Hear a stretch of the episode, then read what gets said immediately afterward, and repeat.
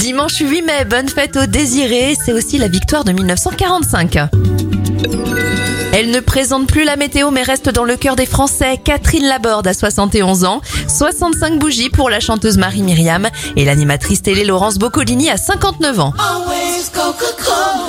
Les événements en 1886, un pharmacien d'Atlanta crée un sirop, aujourd'hui connu sous le nom de Coca-Cola.